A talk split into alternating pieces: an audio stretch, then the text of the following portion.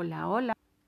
Estamos de vuelta con nuevo capítulo del podcast Yaji's Story. En este podcast hablaremos un poco de las memorias de Yaji de cuando era pequeña hasta sus siete años que vivió en Chiapa de Corzo con mamá Geme y papá Colocho y obviamente toda su familia de ella.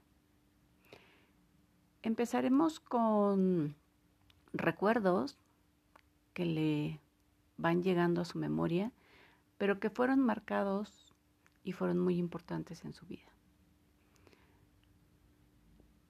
Cuando era pequeña, tiene un recuerdo muy vivido que vivían en un departamento en un segundo piso y en una ocasión Yayi hizo un berrinche terrible a papá Colocho y a mamá Geme.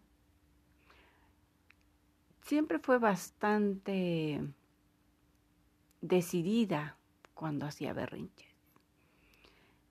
En esa ocasión no recuerda cuál fue el motivo del berrinche, pero sí recuerda el berrinche.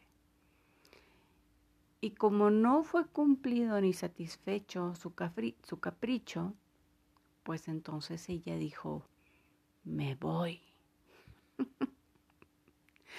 Cabe mencionar que Yayi tendría alrededor de cuatro años aproximadamente.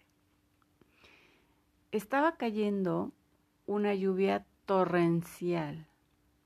Todavía recuerda el golpeteo de la lluvia en las ventanas, en la puerta. Muy probablemente estaba granizando. El viento estaba muy fuerte, pero ella estaba decidida a irse, pues no le habían complacido su capricho. Recuerda la cara de la familia cuando la veía partir. Todos tenían una sonrisa como diciendo, Ay, está Yayi y sus berrinches. Pero Yayi estaba decidida, se iría de esa casa infame que no le cumplían sus caprichos que se creen estos compares. Así que, decidida, abrió la puerta de la calle. Y santa sorpresa que se llevó. se encontró un gran sapo en la puerta de su casa. Para Yayi, que tenía escasos 3, 4 años, era una cosa enorme. Ella sentía que con cada croar se le iba a comer. en ese momento, Yayi automáticamente se le bajó el berrinche, decidió ya no irse y soltó cuál grito de susto que llegó papá Colocho, tío Chagui y estaban muertos de risa. A Yayi no le daba nada de gracia, pues ella sentía que le había dado un infarto al ver al tremendo animal. Papá Colocho cerró la puerta y le dijo a Yayi, ¿estás segura que no te quieres ir? Yayi corrió a abrazarle la pierna y le dijo, no, no, no me quiero ir. Pero aún así a Yayi no se le quitó lo berrinchudo. Otra de las cosas que le pasaron a Yayi fue que en otra casa que vivían ahí en Chiapas tenía un pequeño jardín en la parte de atrás y le gustaba mucho estar en el jardín, ver las plantas, jugar con la tierra, siempre estaba haciendo eso. Mientras estaba escarbando en la tierra con una vara de madera, se encontró unos huevitos.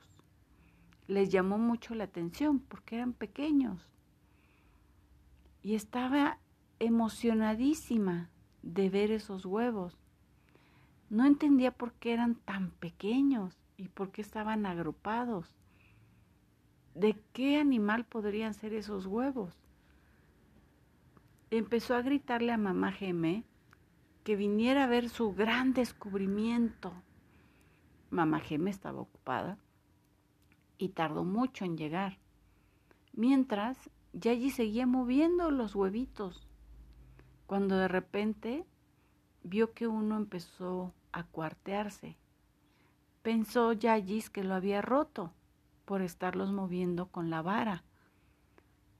Pero en ese momento vio que se asomaba algo extraño, que se movía. Se dio cuenta que estaba saliendo un animal de ese huevo. De repente empezó a ver que los demás huevos empezaban a pasar lo mismo, se empezaban a estrellar y empezaban a salir animales. Resultó que esos animales eran víboras, unas víboras pequeñas de color rojito con blanco y negro. Eran unas maravillosas coralillos, venenosísimas, por cierto. Cuando mamá Geme se acercó y casi casi Yayis como en la película de la tucita mira mis lombrices. Mamá Geme casi le da un infarto. Agarró a Yayis y le dijo, deja ahí, eso es muy peligroso. Se la llevó adentro de la casa, salió, le habló a papá Colocho, le habló a otros tíos que vivían en, el, en la colonia, llegaron y se llevaron a las pequeñas lombrices que en realidad eran víboras. Mamá Geme, toda una mujer de ciudad, en la vida había visto unas víboras y mucho menos había vivido en un lugar en donde hubiera tanta fauna. Estaba en shock. Recuerda, recuerda Yayis que todavía le ponían alcohol, le ponían alcohol en la cabeza, le daban a oler alcohol. Y ya allí nada más la observaba como diciendo, ay, qué miedosa, si estaban re chiquitas las lombrices.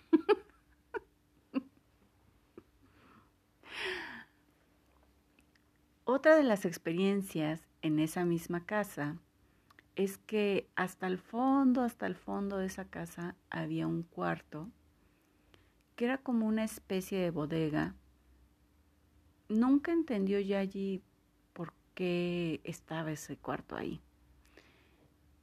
Pero a Yayi le daba mucho miedo llegar a ese cuarto o pasar por esa puerta y siempre trataba de evitarlo. ¿Cuál era el miedo? Que en ese cuarto estaba en la pared colgado la foto de, o la pintura, mejor dicho, de un payaso.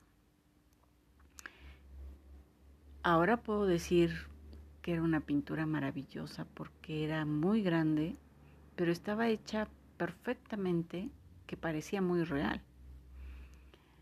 Pero para esos entonces, para Yayis era escalofriante ver esa pintura del payaso porque para donde se moviera Yayis, sentía que el payaso la seguía con sus ojos. Se sentía vigilada por un payaso. Así que evitaba mucho ir a esa bodega o a ese cuarto. Pero de repente, mamá gemela mandaba porque ahí tenía algunas ollas o algunas cazuelas o cosas que mamá Geme necesitaba y le pedía a Yayi que fuera por ellas. Yayi siempre se negaba rotundamente, pero a veces no le quedaba de otra. Así que entraba y con la mirada en el piso intentando nunca subirla para no verle los ojos al payaso. Pero la tentación era muy grande y siempre terminaba viéndolo.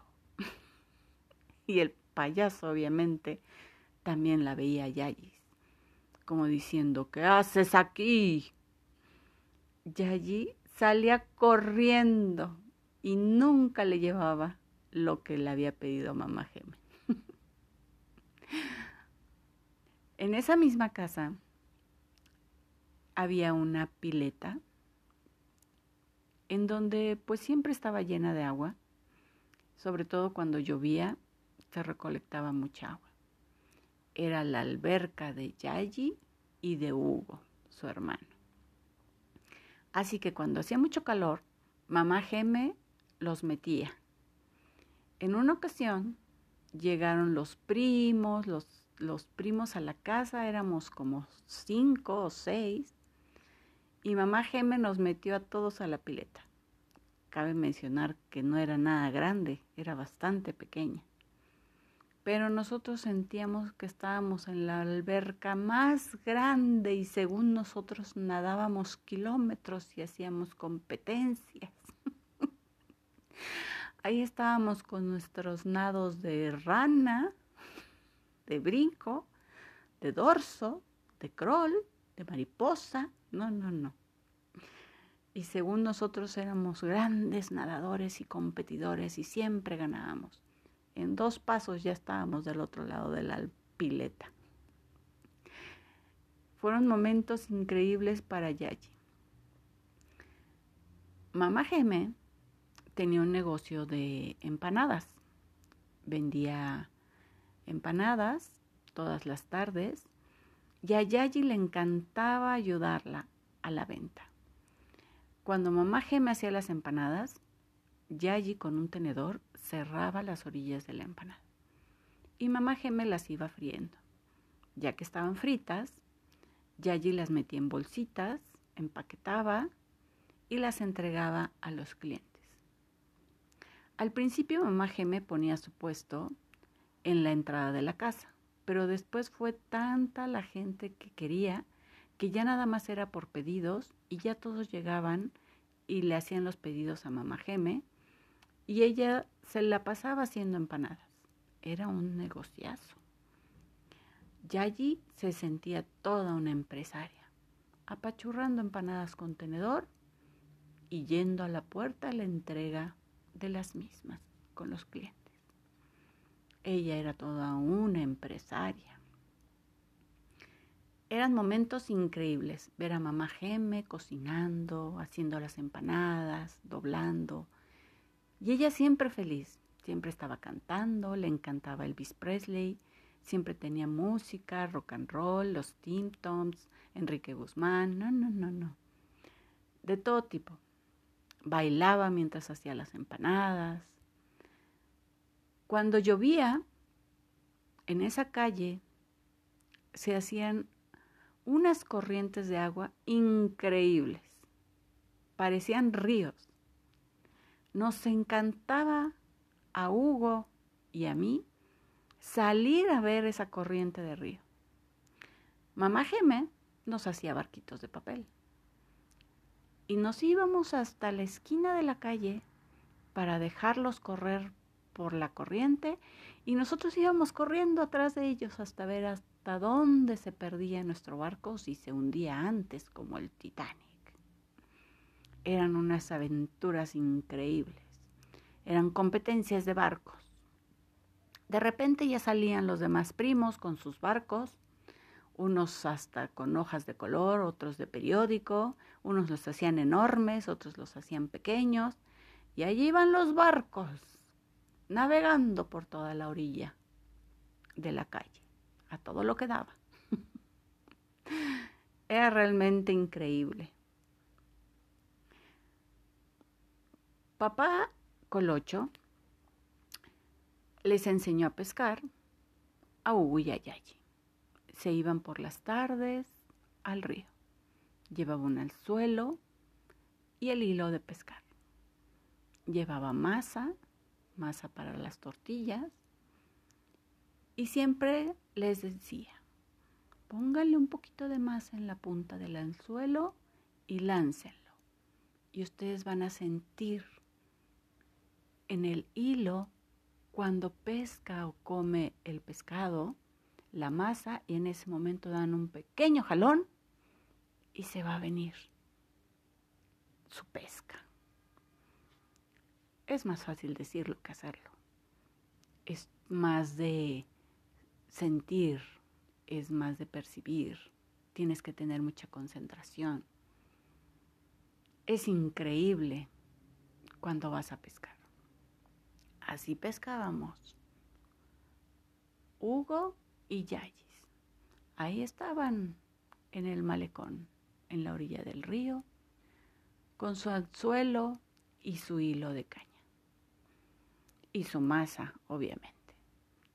A veces, Yayis lo que hacía era ponerle un pedacito de masa al anzuelo y comerse otro pedacito ella.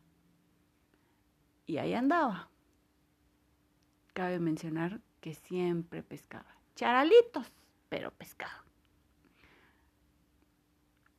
Papá Colocho, cuando terminábamos la gran pesca, iba echando los pescados que sacábamos en una cubetita con agua. Llegábamos a casa, los lavaba, los limpiaba y nos los preparaba como botana. Era una cosa deliciosa. Y ahí estábamos en casa, comiendo lo que habíamos pescado, con una gran audacia, astucia y perseverancia. También papá Colocho y tío Chawi enseñaron a nadar a Yayis en el río. Dios bendito, Cristo del huerto. Yayi recuerda que se iban a una parte que estaba más o menos baja del río, que no se sentía mucho la corriente. Y papá Colocho se ponía en un, en un... Y papá Chawi, o tío Chawi, se ponía enfrente de él como unos 15 o 20 pasos, todo adentro del río. Era un lugar bajito. Papá Colocho aventaba Yayis al río y Yayi sentía cómo tragaba agua, arena, hierbas. Creo que hasta uno que otro pescado se echó al, al estómago. Y de repente sentía como tío Chagui la sacaba del otro lado. Increíblemente, Yayi nunca sintió miedo. Le fascinaba esa sensación. Y luego iba de regreso. Tío Chagui aventaba la Yayi otra vez para irse donde estaba papá Colocho. Y ahí iba de nuevo el charal. Era una sensación increíble, una adrenalina combinada con miedo, alegría, porque Yayi podía ver por el fondo del agua los pies tanto de tío Chawi como de papá Colocho, y le fascinaba llegar a sus pies y tocarlos. Y ambos la sacaban en brazos, triunfante de haber llegado hasta su meta. Cada vez se separaban más para que fuera más grande el reto. Pero ahí fueron sus inicios de Yayi nadando ya no pudo llegar a las lecciones más avanzadas, que eran ya con río y en la corriente del río, ¿verdad? Porque ya la vida no, no le dio chance. Otra de las cosas que vivió ya allí, pero ya fue en otra casa, esta casa ya fue en Tuxtla, fue cuando hizo erupción un volcán. Y papá Colocho y mamá Geme estaban muy asustados porque había venido un temblor muy fuerte. Lo que Yayi recuerda es la caída de la ceniza. Papá Colocho tenía a Yayi cargada en sus hombros y tenía a su hermano Hugo en sus brazos y agarrada a mamá Geme con su mano. Veían cómo caía la ceniza. Era muchísima ceniza. Estaba todo oscuro de tanta ceniza que caía. Papá Colocho decía, tranquilos, no pasa nada. Solo es nieve negra. Al otro día, o ya que había pasado la ceniza, todo lo que cayó, era muchísima. Mamá Gemi y papá Colocho se pusieron a levantarla con palas y echarlas en costales. Yayis y Hugo estaban muy sentados en la orilla viendo el espectáculo como mamá Gemi y papá Colocho levantaban la ceniza, mientras se comían su mango verde con chile. Era maravilloso ver ese equipo trabajando. Se reían, estaban todos tiznados, todos negros de tanta ceniza, pero no podían lavarla ni echarle agua porque se podía tapar la cañería. Así que a puro golpe de pala y costales. Muchos costales salieron, muchos. Papá Colocho los ponía en la entrada de la casa porque pasaba un camión recolector. Hasta que terminaron con las cenizas. Barrieron con todas, entonces sí, pudieron bañarse. Fue un recuerdo maravilloso ver a sus papás divertidos, viéndose tostiznados recogiendo la ceniza. En otra ocasión era el Día del Padre. Mamá Geme decidió hacer un volteado de piña para sorprender a papá Colocho al otro día que llegara. Entre Yayi y su hermano Hugo, Hugo Conejo, empezaron a hacer el pastel. Fue una experiencia maravillosa. Bátele aquí, muévele allá, soplale aquí, ciérnele allá, hornea aquí, pon las piñas. Nos salió un volteado de piña increíble. Lo guardamos en el refrigerador porque al otro día se lo daríamos de sorpresa a Papá Colocho. Hugo Conejo y Yayi estaban emocionadísimos porque le iban a dar a papá Colocho su regalo por el Día del Padre. Cuando se levantaron, papá Colocho se dieron cuenta que papá Colocho había llegado en la madrugada.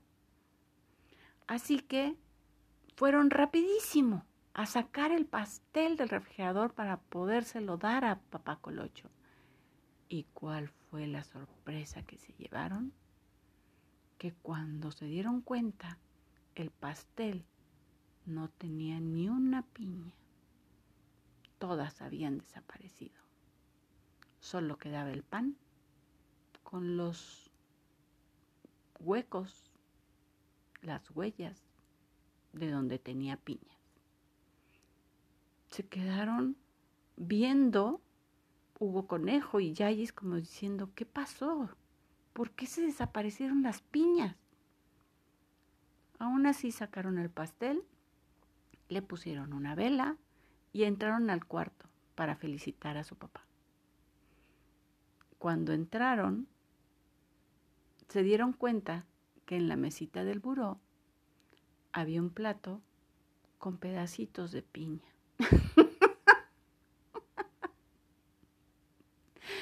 Papá Colocho y mamá Geme se despertaron y empezaron a morirse de risa. Después prendimos la vela, cantamos las mañanitas, lo felicitaron y todo. Y papá Colocho confesó el robo de las piñas al pastel.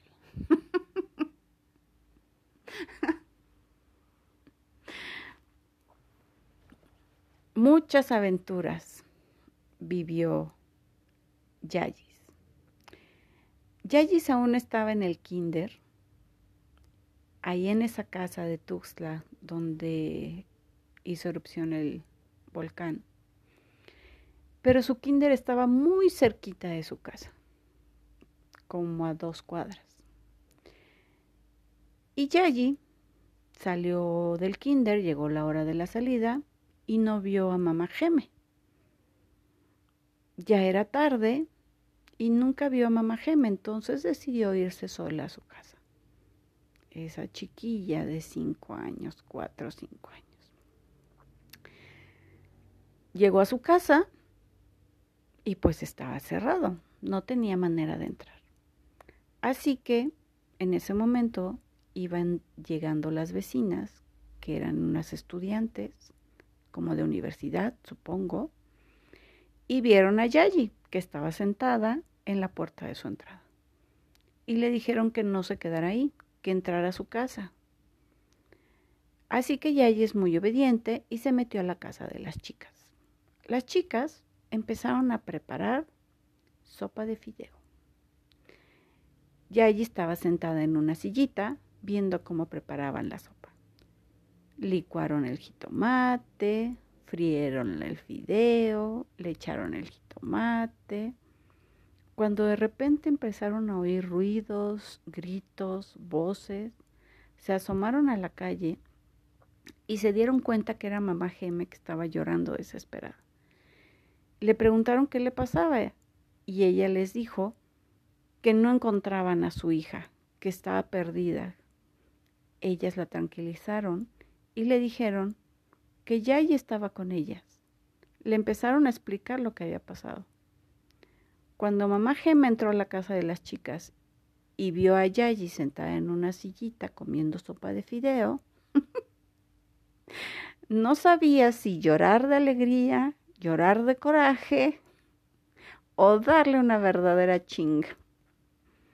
Lo único que hizo fue levantarla con todo y plato de sopa de fideo, se la llevó a su casa, la abrazó y lloró, lloró, lloró, lloró y ya que dejó de llorar le dio una santa regañada y le dijo que no volviera a hacer eso, que porque se había ido, y Yayi no entendía por qué el drama, pues simplemente ella no vio a su mamá y pues se fue a su casa. Pero realmente, pobre mamá Geme, casi le da un infarto. Yayi ayudaba a mamá Geme en sus ventas. Mamá Geme vendía productos de belleza por catálogo. Era buenísima en las ventas. ¿Recuerdan las empanadas? Pues mamá Geme tenía un don para las ventas. Empezó a subir de catego eh, como vendedora. Ella le llegaban muchísimas cajas de producto. Y mamá Geme, junto con Yayis y Hugo, y Hugo Conejo, se iban a entregar los productos a las chicas, a las que había inscrito, para que le entregaran a sus clientes. Eran muchos productos. A Yayi le encantaba abrir las cajas. Ese olor a los maquillajes, a los bilés, era increíble, le encantaba. Y le ayudaba a mamá Geme a ir separando los productos que se iban a ir entregando. De ahí la acompañaba en la Caribe, porque tenían un coche, a entregar a todas las personas que necesitaba entregarle. Era increíble. A mí me fascinaba ir arriba de ese carro con tanta bolsa llena de cosas. Perfumes, viles, sombras, maquillajes, rubores, pinceles, etcétera, etcétera. Era una sensación increíble ver a mamá Geme como toda una empresaria. Mamá Geme también dio clases de inglés en Chiapa de Corzo y llevaba a Yayi cuando daba sus clases. Tenía todos sus alumnos sentados y Yayi se sentaba abajo del escritorio, mientras Mamá Geme ponía los audios en cassette y empezaban a escuchar todas las clases y mamá Geme les empezaba a explicar.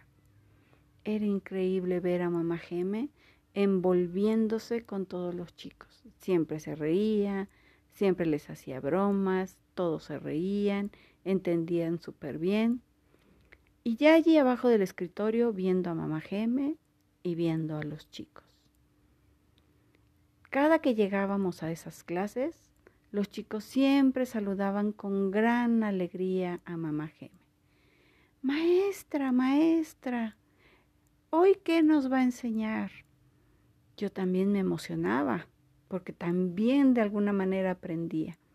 Me encantaba escuchar los audios en inglés y ver a mamá Geme cómo se emocionaba dando clases. Era una experiencia padrísima.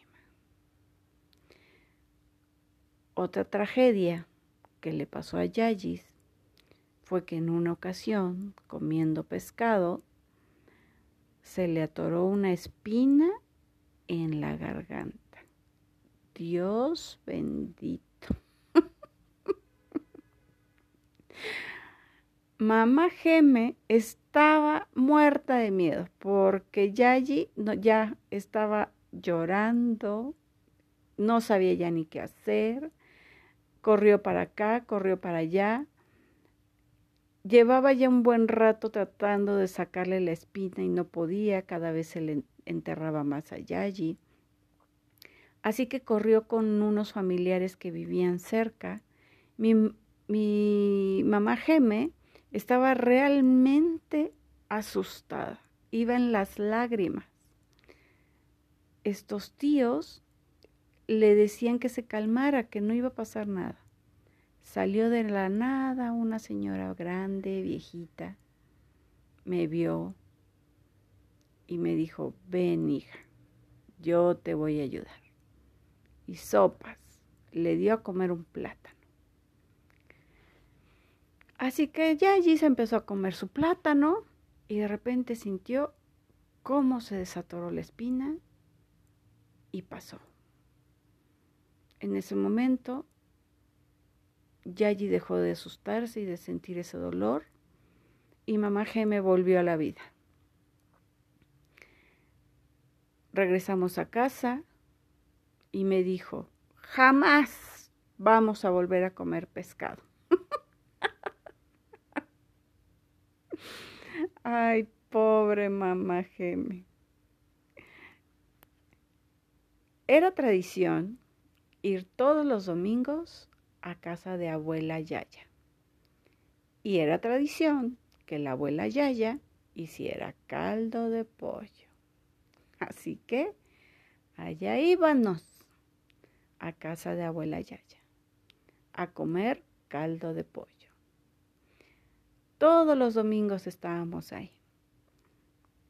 A, Yayi le encantaba subirse a la hamaca de abuela Yaya y estar junto a sus helechos. Le encantaba, sentía que estaba en medio de la selva mientras se columpiaba o se mecía. Arriba habían unas vigas enormes, gruesas de madera, en donde podías ver pasar las arañas, los animalillos, pero a Yayi no le daban miedo. Le encantaba subirse a esa hamaca. Esa hamaca era muy codiciada. El primero que se subiera era el ganador, porque de ahí ya nadie se quería bajar. Así que siempre Yayi le pedía a mamá Geme y a papá Colocho que llegaran primero porque quería subirse a la hamaca. A veces tenía suerte, a veces no. A veces llegaba primero los otros tíos y ya estaban en la hamaca. Pero me encantaba ir a casa de la abuela Yaya, porque ahí estaban todos los primos y los conocidos en la calle, alrededor de las casas, y salían a jugar. Era un chiquillero en la calle tremendo jugando una cosa, jugando a la otra, todos descalzos, con una libertad increíble. una felicidad extasiante. Vivíamos aventuras de todos. La casa que estaba al lado de abuela Yaya era casa de mamá Linda y mamá Goyi. Era una casa increíble que tenía un pasillo muy largo y al final del pasillo había un Cristo enorme que imponía mucho. A veces yo me sentía Marcelina Panivina cuando entraba a esa casa. Sentía que en cualquier momento el Cristo iba a bajar y me iba a hablar. Es un Cristo maravilloso que siempre le dio paz a Yayis. Le gustaba mucho entrar a esa casa. Después de ese pasillo había un patio enorme y también tenía una bodega. Ahí jugaba con su prima Jenny. En una ocasión se les ocurrió ser amas de casa y jugar a que hacían arroz. Así que prendieron una fogata, sacaron un sartén, sacaron arroz, sacaron aceite y sopas. Empezaron a guisar. De la nada se empezó a subir el fuego de una manera extraordinaria. Ninguna de las tías ni las mamás se habían dado cuenta de tremenda tontería que estaban haciendo las chamacas. Hasta que vieron la gran llamarada. Salieron corriendo rápido, echar agua, apagar el fuego y a darnos una santa regañada que solo Dios Padre nos podía salvar. Pero aún así no nos detuvimos. Después, en otra ocasión nos metimos a esa gran bodega. Ahí guardaban todo, hasta lo inimaginable. Bicicletas sin llantas, trastes, muebles, ropa. No, no, no hacíamos nuestra expedición al cuarto oscuro. La Jenny y yo nos metíamos al cuarto y empezábamos a abrir las cajas. En una ocasión encontramos una caja con los vestidos de novia de las primas. Ahí estaba la Yayis y la Jennys. Poniéndose los vestidos se sentían las princesas, las emperadoras Ahí se pasearon por todo el jardín con los vestidos. Mamá Goyi las vio y moría de risa. Eran unos vestidos enormes que obviamente no les quedaban, pero ellas sentían que les quedaban a la perfección. Así que ahí se paseaban por los jardines del palacio. Con esos mismos vestidos fueron hasta el fondo de la casa en donde había un árbol de ciruelo, que les encantaban los ciruelos. Y ahí se treparon a cortar los ciruelos. Ese ciruelo era del vecino y el vecino tenía un perro muy bravo. Pero las ramas que daban a la casa de Mamagoyi pues también daban ciruelos y esas eran las que nos comíamos. Así que nos trepábamos a la barda y empezábamos a cortar los ciruelos. Cuando de repente escuchamos el ladrido amenazador del perro del vecino, como diciendo, bájense de ahí, hijas de las princesas. Rápidamente cortábamos todos los ciruelos que podíamos y nos bajamos ixofactas Medio vestido se había quedado en la barda. Estábamos muertas de risa. Mamá Goyi nos veía y se moría más de risa. Nos mandaba hablar y nos decía, ya quítense sus vestidos de gala y vénganse a tomar café con pan. Rápidamente íbamos a dejar los despojos que habían quedado después de tanta aventura vivida y íbamos tragando nuestras ciruelas.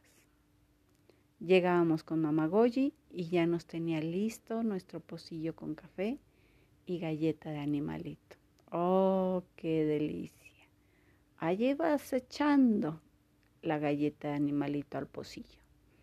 y tomándote tu café, sentada en la banqueta, en la puerta de la casa, viendo pasar a toda la comunidad que saludaban a Mamá Goyi. Buenas noches, Mamá Goyi. Buenas noches, hijita. Y ahí estaba Yayi y Jenny. Buenas noches. Ay, si bien dice el dicho que se aprende de lo que se ve. Felices eran de ver a toda la gente pasar. De repente pasaba la señora que vendía tamal de lote y mamá Goyi nos decía, ¿quieren un tamal? Y nosotras nunca negábamos nada de eso. Decíamos que sí rápidamente. Mamá Goyi le hablaba a la señora de los tamales y nos compraba uno para las dos. Ahí estábamos tragando tamal. Hasta ahí dejaré esta historia. Son recuerdos maravillosos, alegres, llenos de alegría, llenos de nostalgia, pero que agradeceré en mi corazón toda la vida por haberlos vivido. Espero que les haya gustado este podcast. Aún faltan cosas por contar, pero será en otra ocasión. Bye.